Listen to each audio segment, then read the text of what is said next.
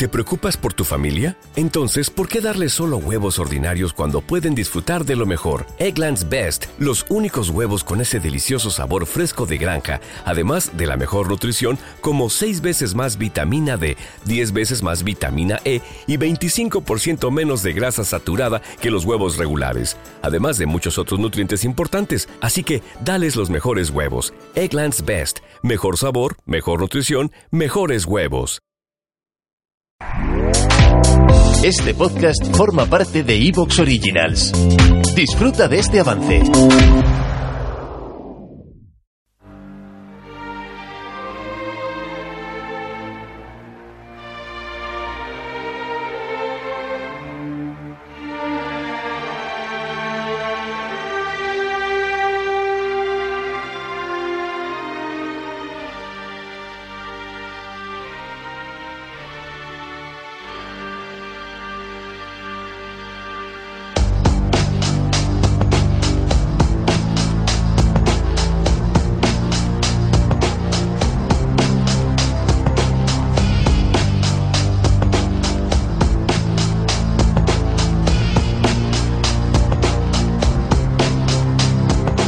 Muy buenas tardes, amigas y amigos oyentes de Colectivo Burbuja. Os doy la bienvenida a un nuevo programa de Economía Directa.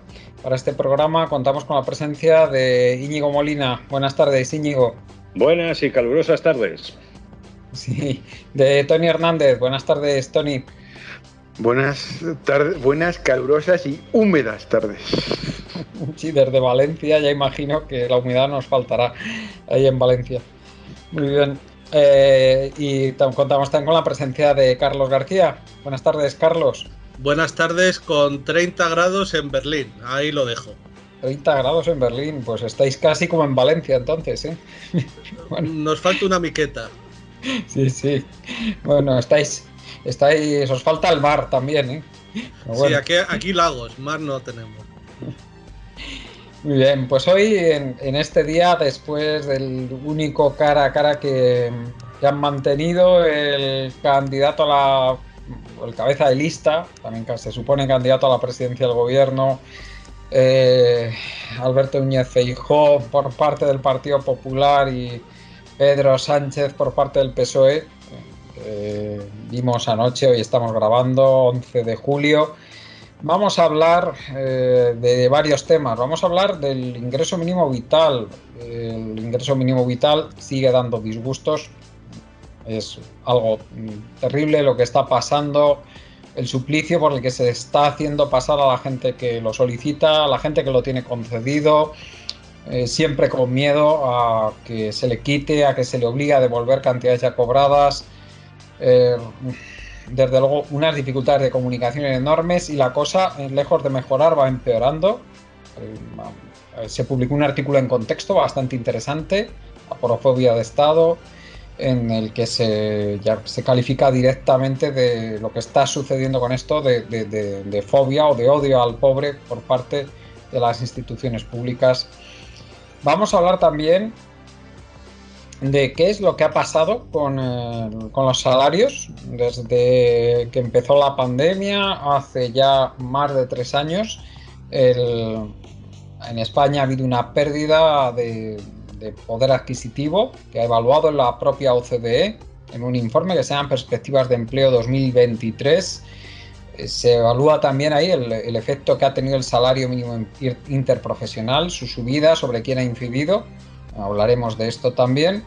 Hablaremos también de programas electorales de los diferentes partidos y de cómo todos están eh, maniatados, constreñidos por el marco en el que se tienen que desenvolver, ese marco del que hemos hablado en numerosas ocasiones, que es la Unión Económica y Monetaria, la disciplina fiscal a que nos obligan y la imposibilidad de realizar políticas públicas de acuerdo a lo que sería mmm, posible desde el punto de vista económico, desde, un punto de vista pues, de políticas de, de, izquierdas pues, alejadas de lo que es la ideología imperante en Europa, en esta Europa en la que nos ha tocado vivir en virtud de lo deseado no solo por la población española, sino especialmente por sus élites, por, su, por la oligarquía que manda, por, los partidos políticos que mandan también.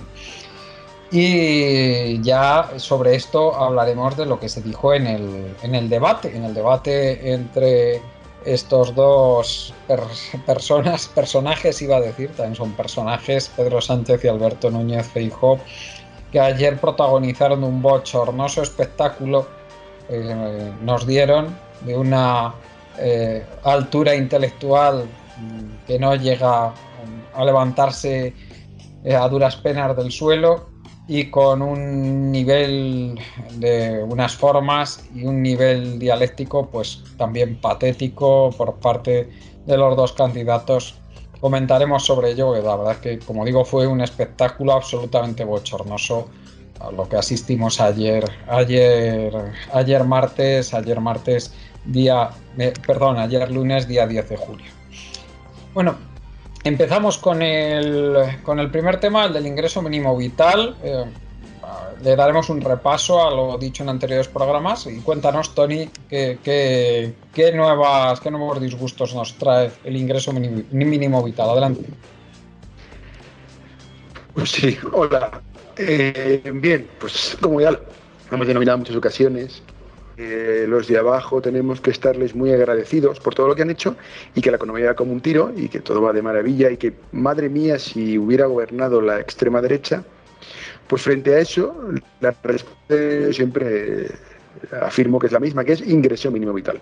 Es básicamente una novela de, horror, ya, ya la, hemos definido en muchas ocasiones y el problema es que cada vez es cuando, según nos vamos enterando de, los detalles, vamos avanzando la novela, pues las cosas van, van empeorando, pero empeorando con mayúsculas. Hace unos días, eh, bueno, nuestros oyentes ya saben que yo llevo tiempo siguiendo el tema y fue una hormiguita y mi hilo sobre el ingreso mínimo vital no para de crecer. Y el otro día, pues en contexto ya lo que nos encontramos fue un artículo que es directamente eh, aquellos con estómago sensible lo, tuvieran, lo deberían evitar, porque no solamente es todo lo que ha ocurrido hasta ahora, si las dificultades eh, de cobro, eh, la ínfima cantidad de personas que lo están que lo están disfrutando entre comillas, la gincama, la gincana que supone rellenar los formularios, pues a todo eso se añade un nuevo problema, que este pues no lo había, yo lo había, eh, yo sí que lo había leído, pero no en, no en tanta profundidad como este artículo eh, lo describe. Entonces yo me voy a, me voy a dedicar a, leer eh, partes del artículo y ya, pues que con eso está todo dicho.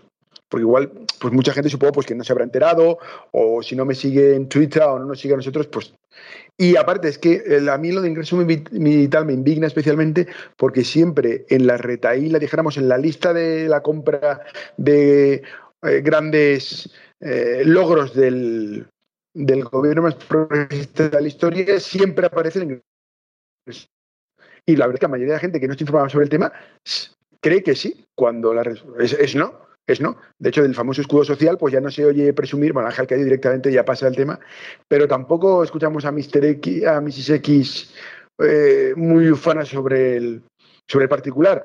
Y bueno, en la extrema derecha, pues como directamente ellos son eh, como Atila, pues, pero vamos, si tuvieran media neurona funcionando, con esto el ingreso vital es que le, vamos, tenían prácticamente la campaña hecha, pero ya hemos dicho, eh, no hay que darles ideas, pero el día que el partido favorito de preparado primero eh, se dé cuenta que aquí tiene un filón, vamos.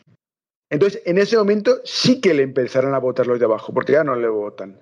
Pero si estos pero claro, como son su, sus propio, su propia naturaleza impide, son tan, tan, tan señoritos que a esto no les llega. Pero si alguno de ellos se da cuenta, en fin, voy a leer.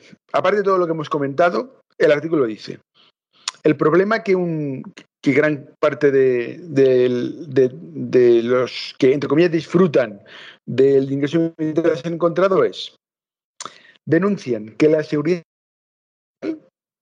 no solo les ha dejado de ingresar el dinero sin previo aviso y sin que su situación económica haya cambiado, sino que en muchos casos les están reclamando, además, la devolución de las cuantías recibidas durante los últimos meses, entre comillas, de cobros indebidos.